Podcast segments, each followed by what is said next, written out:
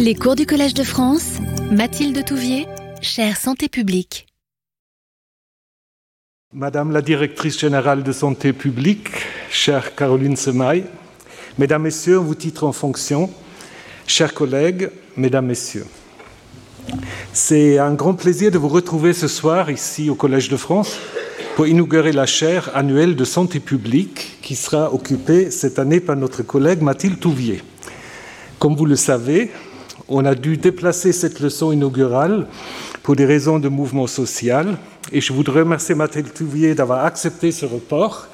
Et nous sommes d'autant plus heureux que cet événement puisse avoir lieu ce soir.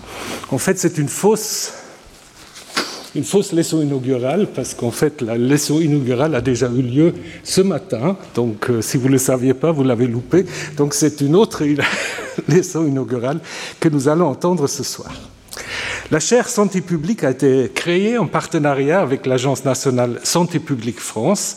Son but est d'encourager l'excellence de la recherche et le débat intellectuel au meilleur niveau sur des questions de santé publique. Toutes les questions de santé publique, dont rendre sensibles les enjeux contemporains en France et dans le monde auprès de la communauté médicale, scientifique, mais aussi auprès du grand public, par l'invitation sur la chaire d'une personnalité différente chaque année. Cette année, cette chaire est dédiée au lien entre la nutrition et les maladies chroniques. Évidemment, manger et boire sont indispensables à toute vie, à notre vie, évidemment. Mais savez-vous qu'au cours d'une vie, nous ingérons environ 30 tonnes d'aliments et 40 à 50 000 litres de boissons? Toutes sortes de poissons, je ne veux pas les spécifier. Je l'ai appris en préparant cette petite introduction. Donc la nutrition englobant au sens large l'alimentation et l'activité physique est aujourd'hui reconnue comme un des principaux facteurs modifiables intervenant dans les déterminismes des maladies les plus répandues dans le monde industrialisé, que ce soit l'obésité, les cancers, les maladies cardiovasculaires, la diabète et ainsi de suite. Au niveau mondial, une alimentation déséquilibrée est un des principaux facteurs du risque de mortalité. Il existe évidemment des problématiques nutritionnelles très différentes, très contrastées selon les pays de notre globe, mais si on veut agir pour protéger le consommateur, il faut en effet se poser la question des actions à entreprendre en matière de réglementation alimentaire et de santé publique ciblée. Évidemment, ces actions devraient se situer à la fois à l'échelle de l'individu, mais pas seulement, ne suffit pas seulement faire la morale, mais aussi au niveau de l'offre à laquelle il est soumis et de l'environnement dans lequel il évolue. Un des problèmes réside dans le fait que tout le monde, dès qu'on parle de manger et boire, tout le monde se saisit du sujet. Et avec les réseaux sociaux notamment, le risque est grand que toutes les voix soient mises sur le même plan. Donc nous sommes heureux d'avoir pu recruter une des meilleures spécialistes de ces questions sur la chaire annuelle, Mathilde Touvier. Mathilde Touvier est directrice de recherche à l'INSERM. Elle dirige l'étude Nutrinet Santé qui, depuis 2009, vise à évaluer le lien entre les habitudes alimentaires et la santé. Un des fruits de ce travail, vous le connaissez tout, est l'étiquetage nutritionnel des aliments, notamment le Nutri-Score, qui a été inventé et proposé par son équipe. Euh, vous le savez, vous regardez sur l'emballage et vous savez tout de suite si vous pouvez l'acheter avec une bonne ou une mauvaise conscience. Donc, quand son équipe a proposé Nutri-Score, il s'est produit évidemment une levée de boucliers, des pressions qui se retrouvent dès qu'on souhaite faire passer la santé publique devant les intérêts économiques de certaines grandes entreprises. Mathilde Touvier est diplômée d'AgroParisTech et docteur en épidémiologie et santé publique.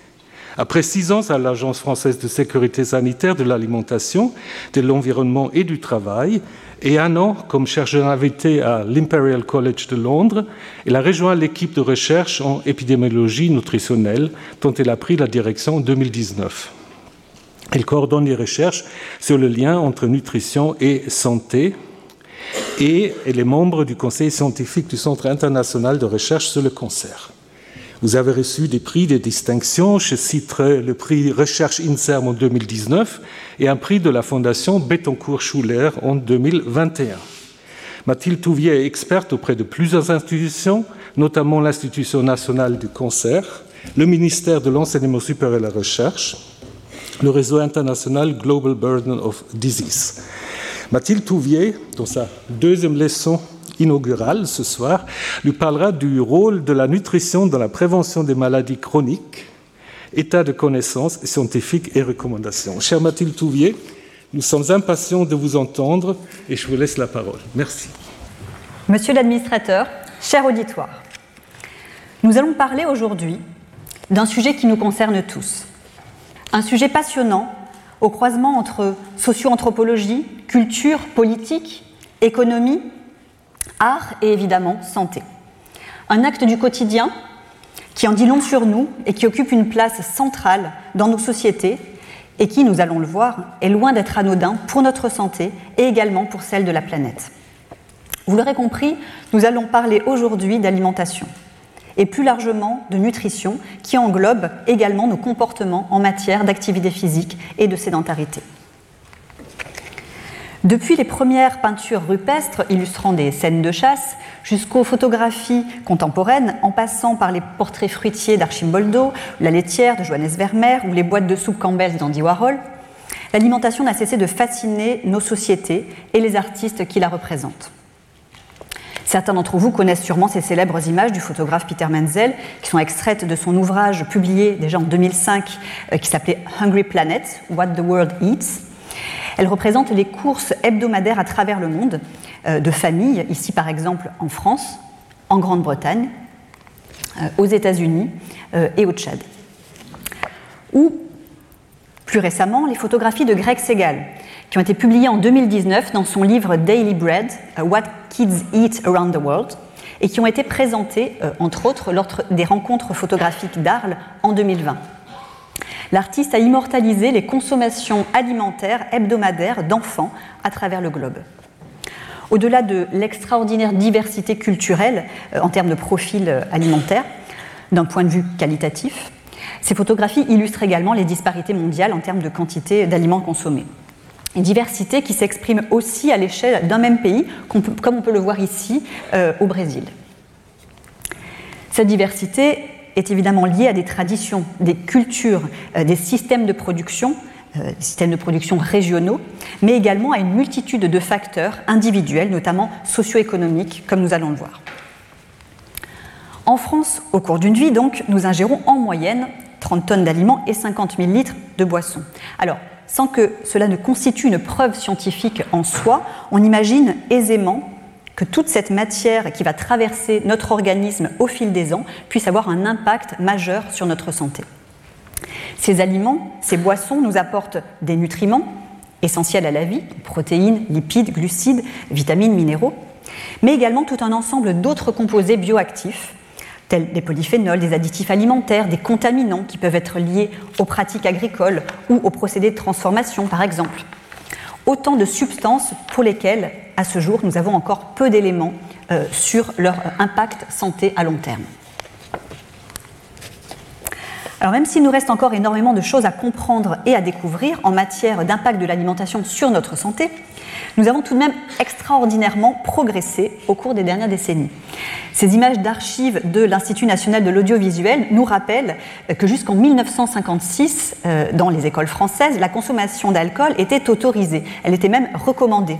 Il a fallu attendre 1981 pour que euh, l'interdiction d'alcool euh, à l'école s'applique également au lycée. Il n'était pas choquant du tout, dans les années 40-60, de voir des publicités euh, expliquant combien le beurre est bon pour la croissance des jeunes Américains, d'autres vantant les mérites de donuts enrichis en vitamines ou de barres chocolatées enrichies en dextrose, ou encore qualifiant les crèmes glacées de produits laitiers nutritifs ou promouvant l'image des additifs alimentaires. L'imaginaire collectif autour du lait euh, et de ses vertus était largement utilisé pour véhiculer une image et des allégations santé implicites autour du chocolat au lait. Les industriels du secteur viande euh, et produits dérivés n'étaient pas en reste, euh, jouant sur l'image de la vigueur et de la vitalité. Et la palme revenant peut-être aux boissons sucrées, euh, dont le célèbre soda au cola, positionné initialement comme un véritable remède ou une autre marque de, soda célèbre également dans les années 50, suggérant aux mères une astuce qui était d'en agrémenter le lait de leurs bébés et de leurs enfants pour leur en faire boire plus facilement. Petite parenthèse. Alors, mes recherches pour préparer cette leçon inaugurale m'ont conduite à cette publicité datant des années 60 que je n'ai pas pu résister euh, à vous montrer. Alors, le robot ménager chef fait tout sauf cuisiner, les femmes sont faites pour ça. Donc, accompagné du slogan Je donne à ma femme un canot de chef.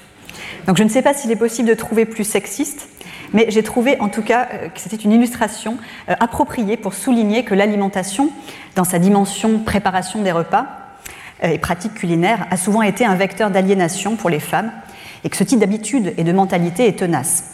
Et si les choses ont très nettement positivement évolué dans notre pays sur ce plan, le chemin reste à parcourir, qui reste à parcourir est important et dans certains pays, tout reste à faire. Revenons-en aux aspects plus scientifiques des relations nutrition-santé. Euh, si toutes ces images paraissent aujourd'hui décalées et inenvisageables, c'est parce que les connaissances des liens entre alimentation et santé ont fortement progressé, et ce grâce à la recherche.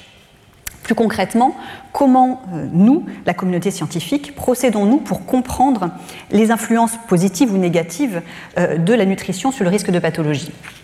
Eh bien, Nous procédons par différentes approches. Nous travaillons dans mon équipe, par exemple, au niveau épidémiologique.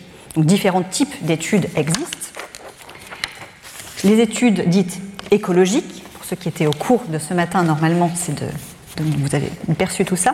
Les études écologiques, donc le niveau d'exposition moyen à un facteur nutritionnel donné et la prévalence ou l'incidence des maladies sont mis en regard et comparés entre différentes populations à l'échelle globale d'un pays, par exemple. Les études cas témoins, les expositions sont ici comparées entre un groupe de malades et un groupe de témoins indemnes de la pathologie en question. Les études de cohorte, donc les expositions des individus, leur consommation alimentaire ou leur euh, niveau d'activité physique par exemple, sont mesurées dans un groupe de population au départ indemne euh, de la, pathologie étudiée et que l'on va suivre dans le temps. Au bout de quelques années, on est en mesure d'observer si les individus qui consomment plus ou moins de tel type d'aliments euh, développent plus ou moins de telle ou telle pathologie. La Nurses Health Study américaine, EPIC, au niveau européen ou encore Nutrinet Santé euh, en France, dont nous avons parlé, euh, sont des exemples de grandes cohortes en population. Les essais contrôlés randomisés, contrairement donc aux études d'observation précédemment citées, on applique ici une intervention, euh, une intervention ici nutritionnelle, à un groupe sélectionné au hasard, un placebo à un autre groupe, et on suit dans le temps l'apparition euh, des pathologies que l'on compare in fine entre les deux groupes. Donc des exemples emblématiques de ce type d'études sont les essais euh, Suvimax euh, ou Sufolom 3 en France ou encore Predimed en Espagne par exemple. Les approches expérimentales sur modèles cellulaires ou animaux toxicologiques, microbiologiques ou génétiques par exemple, ont permis quant à elles de mettre en évidence une multitude de mécanismes qui sous-tendent euh, les relations entre alimentation et santé. Et dont certains, comme euh, l'inflammation, l'insulinorésistance, le stress oxydant, les perturbations métaboliques ou encore les dysbioses au niveau du microbiote intestinal, semblent être partagés par de multiples pathologies chroniques. Tous ces types d'études sont complémentaires. Ces études ont toutes leurs forces et leurs limites. Et c'est vraiment le faisceau d'éléments qu'elle dessine conjointement qui est analysé dans le cadre d'expertise collective qui permet d'établir des niveaux de preuve solides et des arguments en faveur de la causalité des liens entre un facteur nutritionnel et une pathologie euh, donnée. Cette manière dont les preuves scientifiques se construisent a fait l'objet du premier cours de cette chaire qui a eu lieu ce matin. Et le, séminaire de la docteure Mary euh, Schubauer-Berrigan qui a suivi euh, ont permis d'illustrer en détail la, démarche du Centre international de recherche contre le cancer, le CIRC ou, IARC en anglais, une instance de l'OMS, en matière de monographie, c'est-à-dire les expertises collectives conduites par cette instance pour euh, déterminer le caractère plus ou moins cancérigène d'une substance. Le cours du 18 avril sera pour moi l'occasion de présenter les apports euh, des grandes études épidémiologiques françaises euh, en sciences participatives qui ont fait progresser les connaissances dans le champ nutrition-santé. Et le professeur Elio Reboli apportera une dimension européenne en venant présenter notamment la cohorte EPIC. Aujourd'hui, nous disposons donc de preuves solides pour plusieurs relations nutrition-santé. Si l'on considère l'exemple du cancer, les monographies du CIRC ont permis d'identifier plusieurs facteurs cancérigènes, donc de groupe 1, ou cancérigènes probables, groupe 2A, comme les boissons alcoolisées, les charcuteries, les viandes rouges ou encore certains contaminants ou mycotoxines. Le World Cancer Research Fund, donc le WCRF, et l'American Institute for Cancer Research, donc AICR, quant à eux, s'intéressent non seulement aux facteurs nutritionnels de risque de cancer, mais également aux facteurs protecteurs. Sur la base d'une revue systématique de la littérature, synthétisée sous forme de méta-analyse puis d'expertise collective, ils publient et mettent à jour régulièrement ce type de matrice les colonnes représentant les facteurs nutritionnels et euh, les lignes représentant les localisations de cancers concernés. J'illustre simplement le principe ici, je vous montrerai la synthèse des, principaux facteurs ensuite. Cette expertise a également été conduite au niveau français par l'Institut national du cancer, l'INCA, euh, avec la participation du réseau NACRE. Ce réseau, Nutrition, Activité physique, Cancer, Recherche, coordonné par le docteur Bernard Srour, dans mon équipe, euh, a pour mission de fédérer toute la recherche française dans ce domaine, de former les professionnels de santé et de diffuser des connaissances fiables auprès du public. Il produit de nombreux outils didactiques comme des fiches de synthèse par facteur de risque ou facteur protecteur, ici euh, sur les fibres alimentaires hein, que vous pouvez retrouver sur le site web du réseau. Donc, au final, pour terminer cet exemple du cancer, on sait aujourd'hui avec un niveau de preuve probable à convaincant que l'activité physique, la consommation de fruits et légumes, d'aliments contenant des fibres ou encore de produits laitiers sont des facteurs protecteurs vis-à-vis du risque de plusieurs localisations de cancer listées ici dans ce tableau. Le fait d'allaiter est également, chez la mère, un facteur protecteur vis-à-vis -vis du risque de cancer du sein. A l'inverse, les boissons alcoolisées, le surpoids et l'obésité, les viandes rouges et charcuteries, le sel et les compléments alimentaires de bêta-carotène à forte dose sont des facteurs de risque avérés de certains cancers. Tout ceci concernait la prévention primaire, c'est-à-dire le risque de développer un premier cancer. Mais évidemment, les facteurs nutritionnels jouent un rôle également chez les patients, pendant et après leur pathologie, donc dans un contexte de prévention tertiaire sur le pronostic de la maladie, sur la survie, mais aussi sur la qualité de vie, le risque de récidive ou de second cancer. Nous avons publié récemment avec l'INCA et le réseau NACRE une synthèse des connaissances dans ce domaine. Si on retrouve certains facteurs comme le surpoids et l'obésité, d'ailleurs n'allant pas toujours dans le même sens selon les localisations de cancer, vous voyez ici qu'il y a encore de nombreuses cases vides, car encore beaucoup de liens, pas ou peu, étudiés jusqu'ici. Nous avons abordé l'exemple du cancer, les facteurs nutritionnels jouent également un, rôle sur un large spectre d'autres maladies.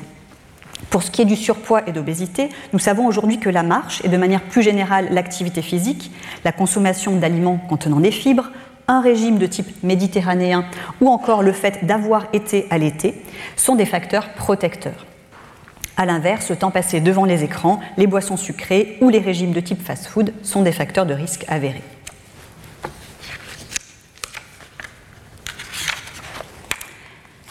On retrouve plusieurs de ces facteurs nutritionnels, aliments complets, euh, fruits et légumes et d'autres, comme facteurs protecteurs vis-à-vis du risque, euh, cette fois de diabète de type 2 ou de maladies cardiovasculaires. De même pour les viandes rouges, charcuteries ou boissons sucrées, qui jouent le rôle de facteurs euh, délétères pour ces maladies. Pour ce qui est de l'activité physique, l'expertise collective de l'INSERM, publiée en 2019, présente une synthèse de ces bénéfices avérés à la fois en prévention primaire, mais également chez les patients atteints de différentes maladies chroniques. Nous avons parlé de l'impact de la nutrition sur les cancers, les maladies cardiovasculaires, le diabète euh, ou l'obésité. Ce sont des pathologies sur lesquelles nous commençons à avoir le plus de recul dans ce domaine.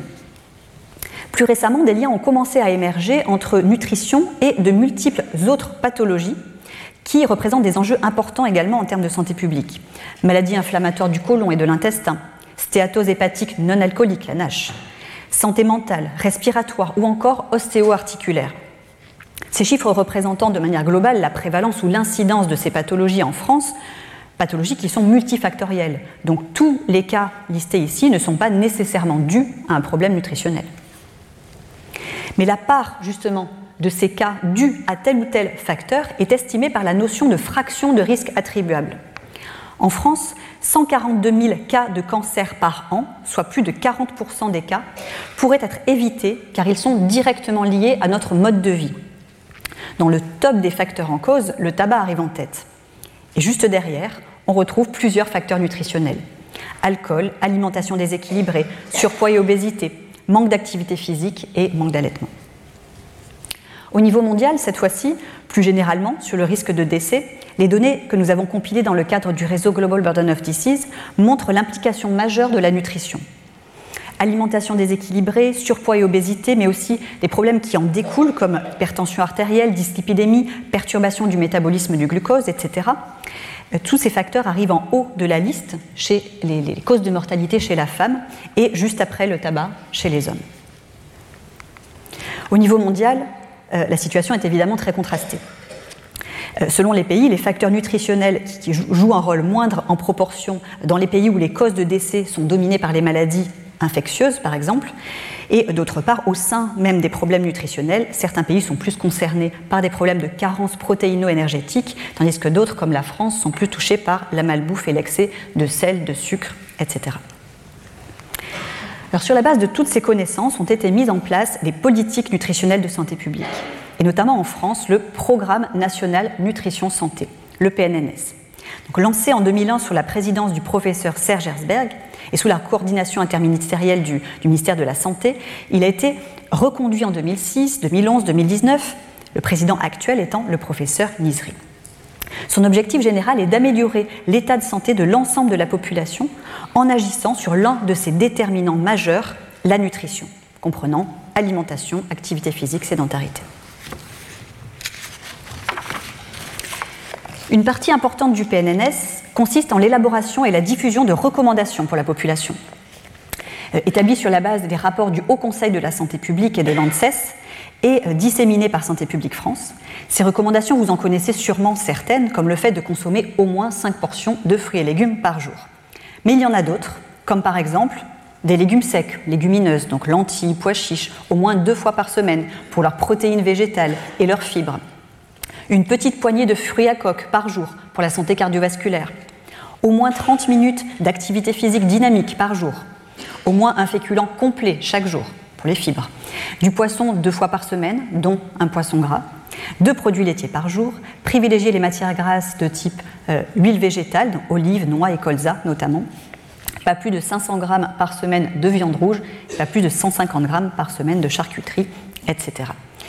Donc ces recommandations sont déclinées pour différentes catégories de population, ici chez les adolescents, et des conseils pratiques sont fournis dans des guides et sur le site internet mangerbouger.fr. Des initiatives similaires ont été développées aux quatre coins du globe.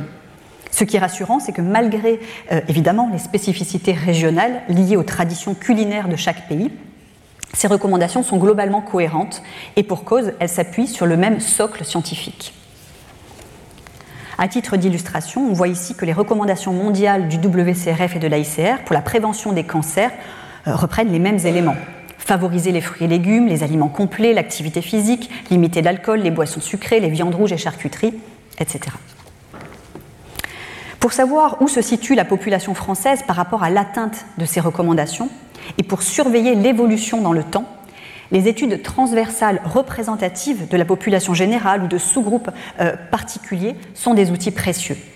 Il s'agit notamment des études ENNS, puis Esteban, conduites par l'équipe de surveillance en épidémiologie nutritionnelle, l'ESN, de Santé publique France, ou les études INCA de l'ANSES, ou encore de la nouvelle étude conjointe en préparation, Alban.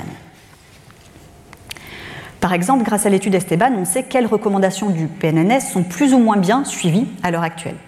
72% des Français de 18 à 54 ans mangent moins des 5 portions de fruits et légumes recommandées par jour. 85% ne mangent pas de fruits à coque du tout. 63% mangent plus de 150 grammes par semaine de charcuterie, etc.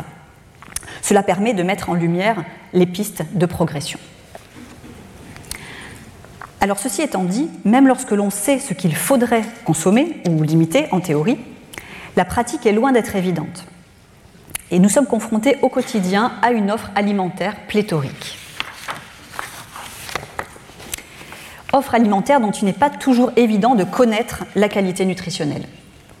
À l'heure actuelle, les renseignements obligatoires qui figurent à l'arrière ou sur les côtés des emballages ressemblent à des tableaux de chiffres complexes que peu de citoyens consultent lors d'un acte d'achat qui ne dure généralement pas plus de quelques secondes.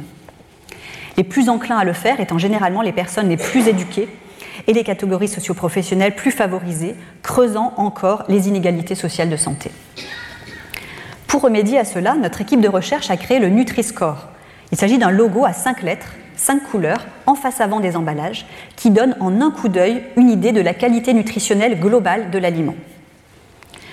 Son algorithme, transparent et validé, permet de traduire de manière simple et accessible à tous les informations obligatoires de l'emballage. Il tient compte pour 100 grammes de produits des éléments, nutriments et aliments à favoriser, donc fibres, protéines, fruits et légumes, légumineuses, fruits à coque, euh, huile de colza, de noix ou d'olive, et pénalise à l'inverse ceux à limiter. Énergie, acides gras saturés, sucre, sel. Un comité scientifique international propose régulièrement des optimisations de l'algorithme pour tenir compte des avancées de la science. Grâce aux travaux de recherche de notre équipe, plus d'une cinquantaine de publications, euh, nous avons pu valider à la fois l'algorithme qui sous-tend le Nutri-Score, en montrant dans des cohortes comme Suvimax, Nutrinet Santé, EPIC, que les personnes consommant des aliments mieux classés par le Nutri-Score avaient moins de risques de développer des cancers ou un syndrome métabolique et un moindre risque de mortalité prématurée par maladie chronique. Nous avons également validé la compréhension de ce logo en population générale et dans différents groupes de personnes, étudiants, patients, populations défavorisées, et montré que ce logo améliorait efficacement la qualité des paniers d'achat. La communauté scientifique internationale et nationale s'en est emparée et l'on compte à ce jour plus de 150 publications scientifiques démontrant l'intérêt du Nutri-Score. Il est donc devenu le logo officiel en France, ainsi que dans six autres pays en Europe. Toutefois, il n'est pas possible pour un État membre de l'Union européenne de rendre obligatoire ce logo. Cette décision doit être prise au niveau européen. Plus de 875 marques se sont déjà engagées auprès de Santé publique France pour apposer le logo sur leurs emballages. Mais l'Europe doit maintenant se prononcer dans le courant de l'année euh, sur le choix d'un logo harmonisé et obligatoire. Bien entendu, plusieurs industriels puissants dont le portefeuille de produits se situe majoritairement vers les couleurs chaudes du Nutri-Score s'y opposent fermement soutenu notamment euh, par certains politiques comme l'extrême droite en Italie. Donc cette rude bataille qui oppose la santé publique et euh, les intérêts économiques, le Nutri-Score bénéficie d'un fort soutien de la communauté scientifique internationale et de multiples sociétés savantes. Le Centre international de recherche contre le cancer de l'Organisation mondiale de la santé a par exemple pris position en ce sens en 2021 notamment suite aux publications que nous avions réalisées dans la cohorte EPIC, montrant un moindre risque euh, de euh, cancer et de mortalité chez les consommateurs d'aliments mieux classés par le Nutri-Score. Un nouveau rapport, signé par des centaines de scientifiques européens et internationaux, va être publié qui synthétise toutes les preuves scientifiques autour du Nutri-Score. L'INSERM a également mis à l'honneur le Nutri-Score dans le cadre de sa campagne de communication en 2022 et vous pouvez retrouver sur euh, le blog, euh, donc nutriscore.blog, toute une série d'articles, d'outils et de fiches pédagogiques comme celle-ci. Et un élément dans cette, fiche intéressant, on constate, grâce aux enquêtes réalisées par Santé publique France, combien le Nutri-Score est plébiscité euh, par les citoyens, puisqu'on voit ici 94% qui déclarent y être favorables. Et notamment parmi les plus jeunes. Alors j'ai eu la chance d'animer un atelier intitulé Ma recherche en 180 briques, cette année à la Cité des Sciences euh, auprès d'enfants de 7 à 10 ans en partenariat avec l'Université Sorbonne-Paris-Nord. Euh, après leur avoir expliqué euh, ma recherche, ils devaient la modéliser en Lego. J'ai trouvé admirable ce supermarché avec le Nutri-Score sur les aliments. Bon, il n'y avait que 4 plots à disposition, mais l'idée est là.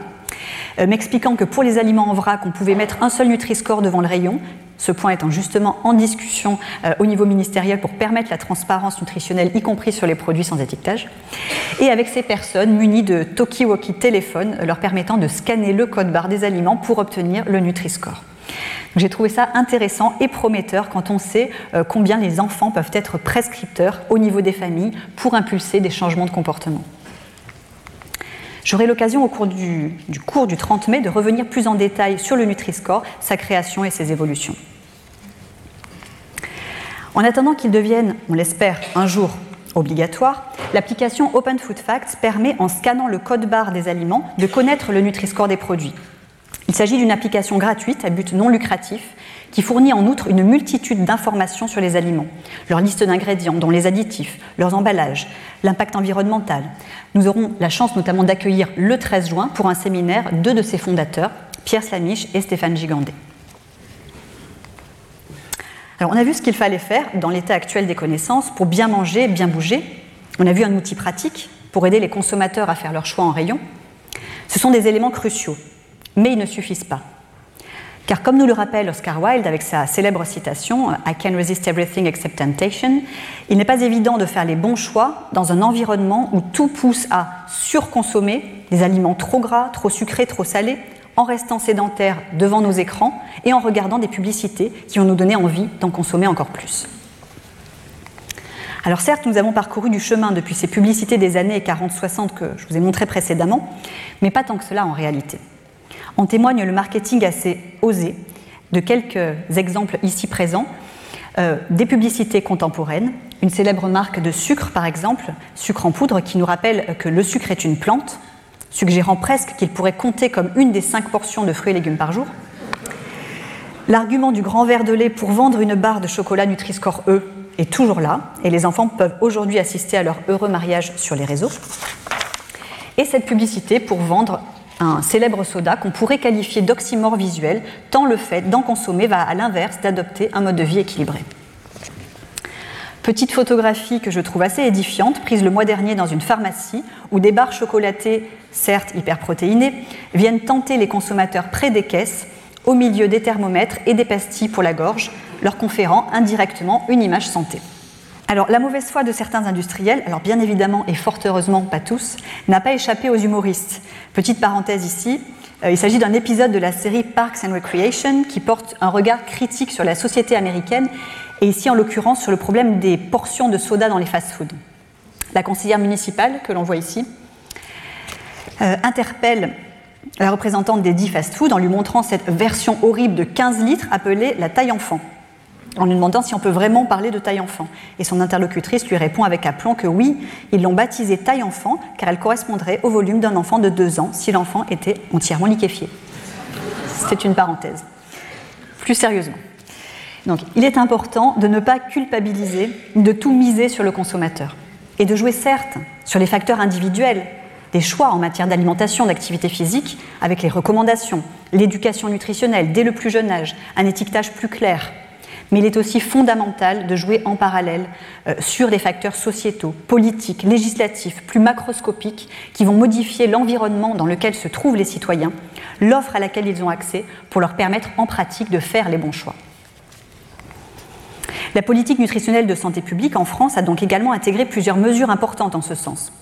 Par exemple, depuis 2004, les distributeurs automatiques de barres chocolatées, de soda, sont interdits dans les écoles, dans le premier et dans le second degré. Depuis 2012, une taxe a été introduite sur les boissons sucrées. Elle est indexée sur le taux de sucre depuis 2018.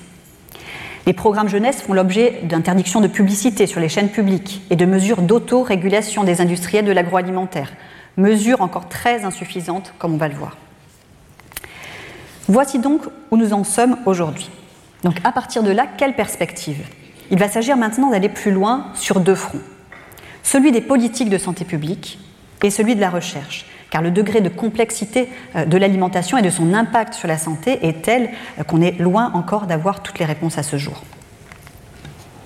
Mais ne serait-ce qu'avec les connaissances que l'on a d'ores et déjà, et même si l'on ne sait pas tout, on pourrait, on devrait, aller beaucoup plus loin en termes de mesures de santé publique. Et c'est de notre devoir en tant que chercheur ou qu'agence sanitaire de sensibiliser et d'alerter en ce sens, et du devoir des politiques de prendre les mesures adaptées et d'avoir le courage, malgré une pression forte de la part des lobbies, le courage politique d'agir, ce qui n'est pas toujours le cas. Ce n'a pas échappé à, l'humoriste Guillaume Meurice, qui force ici le trait euh, et incarne un candidat à la présidentielle de 2027 qui recommande, sous l'influence massive des alcooliers, que le vin soit remboursé par la sécurité sociale. Alors, important et urgent d'agir, pourquoi?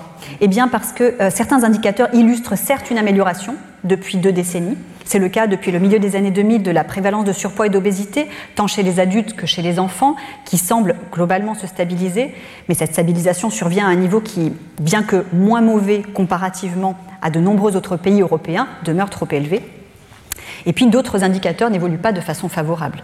La, croissance de la prévalence du diabète euh, de type 2, par exemple, se poursuit. La pratique d'activité physique qui tente à décroître, et particulièrement chez les femmes et les enfants, et qui reste de toute façon très insuffisante. Les comportements sédentaires ont fortement progressé ces dix dernières années. La consommation de sel, après avoir diminué au début des années 2000, stagne à un niveau beaucoup trop élevé. Celle de sucre est trop importante, tandis que la consommation de fruits et légumes et de fibres est beaucoup trop faible. La consommation d'alcool, bien qu'en décroissance depuis de nombreuses années, reste trop importante en France. Euh, la supplémentation systématique en folate de toutes les femmes qui désirent concevoir, hein, en début de, grossesse, voire avant la grossesse, est insuffisamment mise en œuvre. Euh, et malgré l'insuffisance de données précises sur ce sujet, la, prévalence de la dénutrition semble demeurer élevée, notamment chez les personnes âgées. Le phénomène le plus notable reste en outre l'accroissement des inégalités euh, sociales de santé dans le champ de la nutrition. En effet, la nutrition représente un marqueur clé de ces inégalités sociales de santé. Quelques exemples. Chez les 6 ans et plus, 16% des enfants d'ouvriers sont en surpoids, 6% sont en situation d'obésité, contre respectivement 7% et 1% pour les enfants de cadre. Chez les adultes, la prévalence de l'excès de poids est de 51% chez les ouvriers, 51% euh, chez les ouvriers, 45% chez les employés, 43% pour les professions intermédiaires et 35% chez les cadres. 28% des adultes français consomment au moins 5 portions de fruits et légumes par jour, euh, mais c'est seulement 6% chez les bénéficiaires de l'aide alimentaire. Dans l'étude Nutrinet Santé, la consommation de fruits est 50% plus élevée chez les participants ayant les plus hauts revenus comparés aux plus faibles. Idem pour le poisson, et ce chiffre est de 30% pour les légumes. Important et urgent d'agir également car nos systèmes alimentaires actuels ont un impact majeur sur l'environnement. Il représente 30% des émissions mondiales de gaz à effet de serre. Et le bétail, seul, représente 14,5% de ces émissions. La majorité, environ 60% euh, des stocks mondiaux de poissons sont pleinement euh, exploités ou surexploités, et de multiples autres indicateurs témoignent de cet impact. Alors, quelle piste pour le futur de notre alimentation? Mondialisation de la consommation d'insectes, comme c'est déjà le cas dans certains pays traditionnellement, viande de synthèse, aliments du futur, il y a certainement des solutions à inventer et le futur nous réserve sûrement des surprises. Mais des solutions concrètes et à fort potentiel d'impact en santé publique existent déjà. Nombre d'entre elles sont présentées dans un rapport du Haut Conseil de la santé publique de 2017 pour une politique nationale nutrition-santé à la hauteur des enjeux de santé publique en France, euh, qui reste totalement encore d'actualité. Concernant le Nutri-Score, on pourrait là aussi aller beaucoup plus loin outre le fait de le rendre obligatoire partout en Europe pour plus de transparence pour les consommateurs, il pourrait être affiché dans chaque publicité alimentaire ou en restauration collective et sur les produits en vrac. Certaines de ces pistes sont sérieusement à l'étude, il faut aujourd'hui transformer l'essai. Le Nutri-Score pourrait également être utilisé au-delà euh, des aspects d'étiquetage à des fins de régulation économique. Sur le modèle de la taxe actuelle sur les boissons sucrées, on pourrait imaginer une taxe indexée sur le Nutri-Score. Il pourrait également servir à la régulation du contenu des distributeurs automatiques.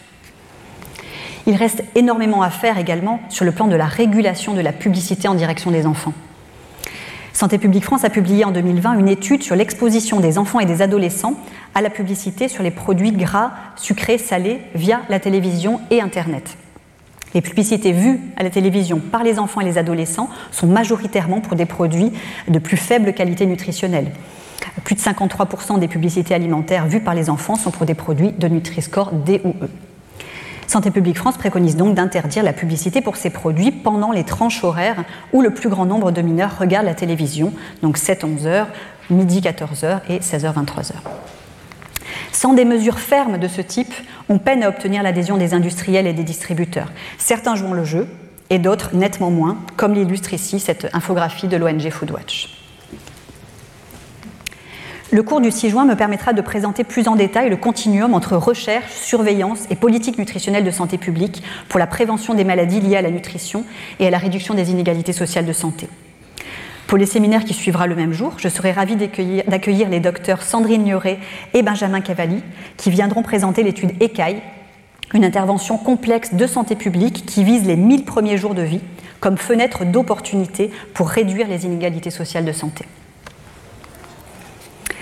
En matière de recherche en nutrition, où en est-on? Nous sommes passés de la découverte des vitamines et minéraux, de la définition des apports recommandés sur la base de la prévention simplement de leur carence dans les années 1900 à 1950, à des politiques dans les années 1960 visant principalement à assurer la couverture des besoins en énergie et nutriments de base avec également la bataille gras versus sucre à cette époque, sucre à cette époque, la prise en compte dans les recommandations nutritionnelles dans les années ensuite 80-90 de la prévention des maladies chroniques, au-delà de la simple prévention des carences, puis dans les années 2000, à l'avènement du concept de pattern alimentaire, avec l'idée que l'alimentation est un tout et que l'interaction, la synergie euh, entre les facteurs nutritionnels ingérés a également son importance.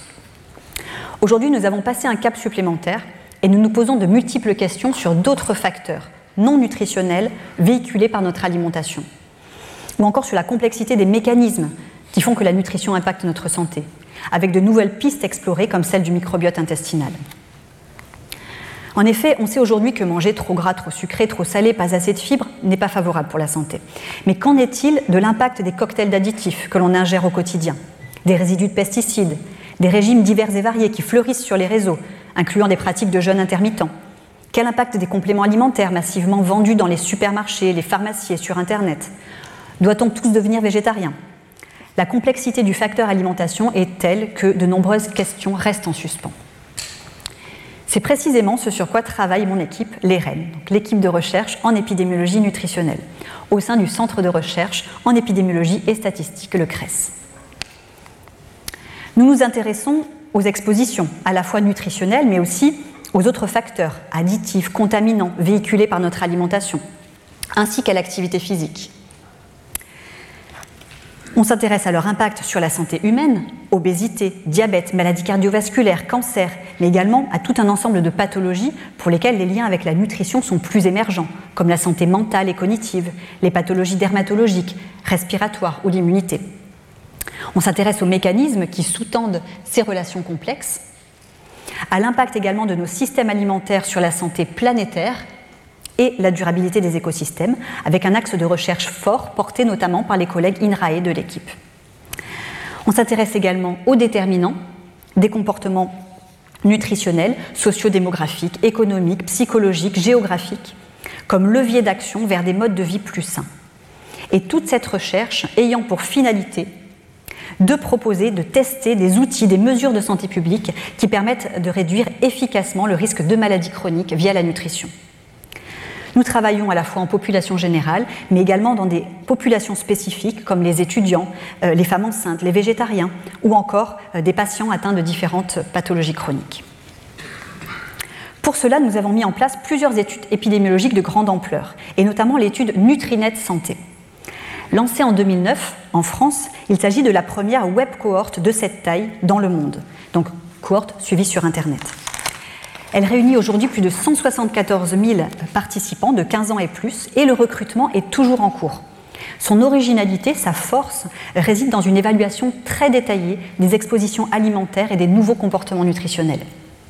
Ceux-ci sont mesurés par des outils validés, notamment des enregistrements alimentaires de 24 heures, répétés tous les 6 mois, euh, auxquels viennent s'ajouter de nombreux questionnaires euh, complémentaires au fil du suivi sur la consommation d'aliments bio, les emballages, les pratiques de cuisson, la prise de compléments alimentaires, la pratique d'activité physique, mais aussi sur des facteurs non directement liés à l'alimentation, comme des expositions environnementales, domestiques, professionnelles, euh, le tabagisme ou d'autres paramètres liés au mode de vie. Cela nous permet de caractériser finement l'exposome ou les exposomes auxquels les participants sont soumis.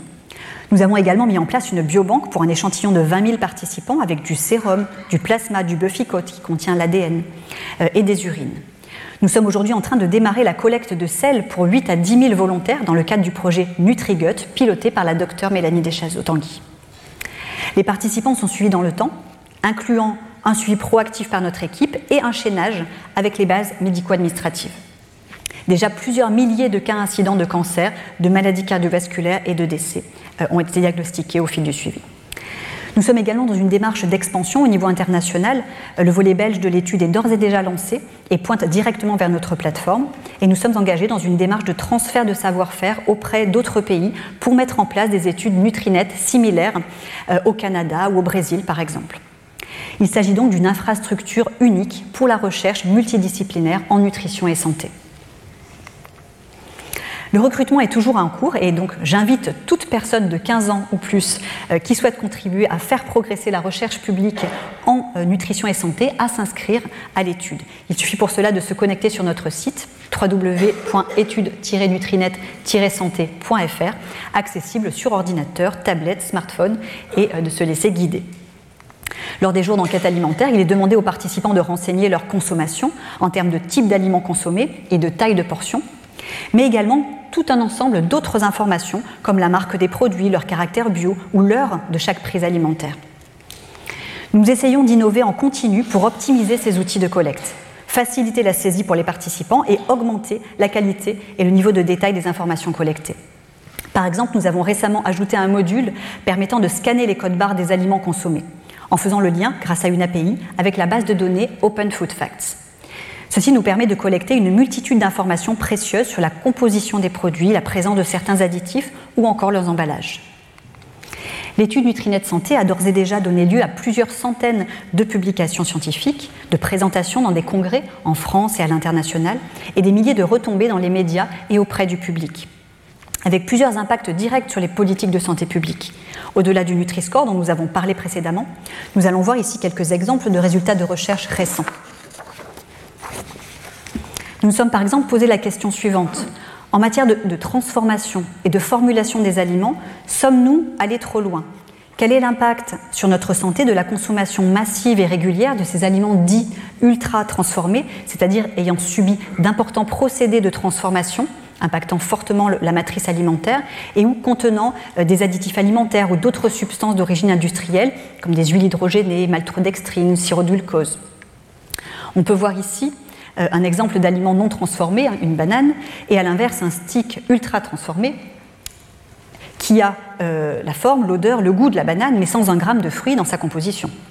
Nous avons donc catégorisé tous les aliments consommés par les nutrinotes, les participants euh, de l'étude Nutrinet Santé, selon la classification NOVA proposée par l'équipe du professeur Carlos Montero au Brésil.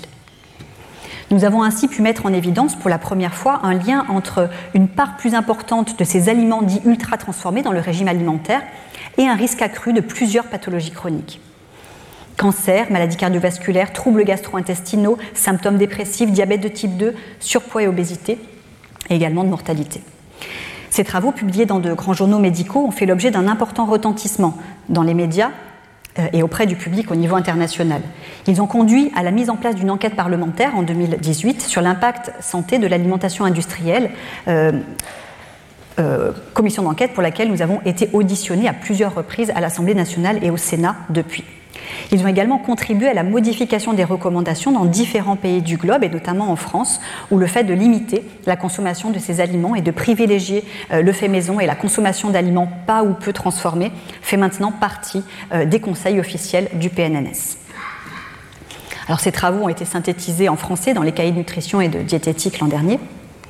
Et aujourd'hui, plusieurs dizaines d'études épidémiologiques à travers le monde ont confirmé ces résultats. Nous en avons publié une synthèse dans le Lancet Gastroentérologie l'été dernier, dans un article réalisé en collaboration avec nos collègues de l'équipe du docteur Benoît Chassin euh, à l'INSERM U1016, euh, qui ont eux présenté un tour d'horizon des mécanismes potentiellement impliqués, notamment ceux faisant intervenir les perturbations du microbiote intestinal. Notre objectif aujourd'hui est de démêler les fils de cette pelote complexe dans le cadre d'un grand programme de recherche soutenu par l'European Research Council, l'ERC, l'INCA, le ministère de la Santé, l'Université Paris-Cité et la Fondation Bettencourt-Schuller. Quelles sont les caractéristiques de ces aliments ultra transformés qui pourraient expliquer leur impact sur la santé? Rôle des additifs alimentaires, des contaminants créés lors des procédés de transformation ou en provenance des emballages, modification de la matrice et de la structure de ces aliments qui jouent un rôle sur la vitesse d'ingestion, la biodisponibilité et la digestibilité des constituants. Autant de pistes que nous commençons à explorer dans le cadre d'un programme multidisciplinaire associant épidémiologie nutritionnelle avec les cohortes Nutrinet Santé et EPIC, épidémiologie mécanistique pour explorer avec des biomarqueurs de l'inflammation, euh, du stress oxydant, des perturbations métaboliques et du microbiote, euh, les mécanismes qui pourraient être impliqués, et recherche expérimentale toxicologique in vivo et in vitro en collaboration avec nos partenaires. Nous avons ainsi pu quantifier pour la première fois les expositions aux additifs consommés par les nutrinotes et identifier les principaux mélanges auxquels nous sommes exposés. Nous allons pouvoir maintenant étudier les liens entre ces mélanges, leurs possibles effets cocktails et le risque de différentes pathologies chroniques. Ce gros travail qui a mobilisé et qui mobilise encore notre équipe de diététiciens, informaticiens, data managers et scientifiques a été rendu possible grâce au degré de finesse des données euh, Nutrinet Santé. En effet, nous avons l'avantage d'avoir collecté depuis le lancement de la cohorte le nom commercial et la marque des produits consommés. Ce qui est fondamental ici du fait de la forte variation de composition euh, entre les marques pour un même aliment générique. Un biscuit au chocolat peut contenir de 0 à 10 additifs par exemple. Nous avons commencé à explorer euh, certaines classes d'additifs pour lesquelles des études expérimentales suggéraient des impacts sur la santé, avec pas ou peu de données euh, au niveau épidémiologique chez l'homme. Nous avons par exemple montré que les apports en additifs nitrités nitrite de sodium notamment, étaient associés à un risque plus élevé de diabète de type 2, mais également d'hypertension artérielle et de cancer. Nous avons également mis en évidence des liens entre apports en édulcorants intenses, dont l'aspartame et l'acésulfame potassium, et risque accru de cancer global du sein et de cancer lié à l'obésité dans la cohorte Nutrinet Santé. Nous avons également observé des liens entre exposition euh, aux édulcorants intenses et risque accru de pathologie cardiovasculaire dans cette étude. Euh, comme pour les cancers, les analyses de substitution n'ont pas suggéré qu'il pouvait y avoir un bénéfice au fait de remplacer le sucre par les édulcorants pour ces pathologies. Nous avons également montré que la consommation d'acides gras trans, qui proviennent de l'hydrogénation des huiles, euh, process utilisé dans la pâtisserie industrielle par exemple, était associée à un risque accru de diabète de type 2 dans la cohorte Nutrinet Santé. C'était le cas pour les acides gras trans euh, industriels et totaux, mais pas pour les acides gras trans naturellement présents dans les produits laitiers, par exemple. Nous aurons l'occasion de revenir plus en détail sur ces questions euh, d'aliments ultra transformés, d'additifs alimentaires lors du cours du 9 mai. Nous aurons également la chance d'accueillir ce jour-là en séminaire le docteur Benoît Chassin, qui nous parlera des travaux de son équipe sur l'impact des additifs sur le microbiote intestinal. Si les effets délétères des boissons sucrées sur la santé cardio-métabolique, les caries dentaires ou encore la NASH euh, sont bien connus, leurs impacts sur le risque de cancer les moins.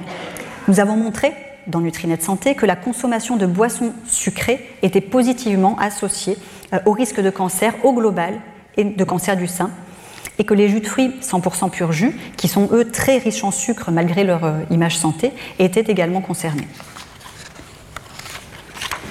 Nos résultats suggèrent en outre que ces associations ne seraient pas uniquement dues à une prise de poids euh, au cours du suivi du fait de ces boissons, mais que d'autres mécanismes pourraient également entrer en jeu.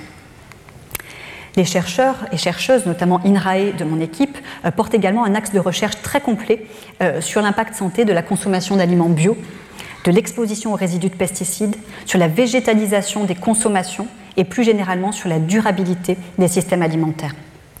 Le projet Bionutrinet a notamment permis de mettre en évidence des liens entre la consommation d'aliments issus de l'agriculture biologique et un moindre risque de cancer au global, comme on le voit sur cette figure, mais également de cancer du sein et de lymphome non-hodgkinien.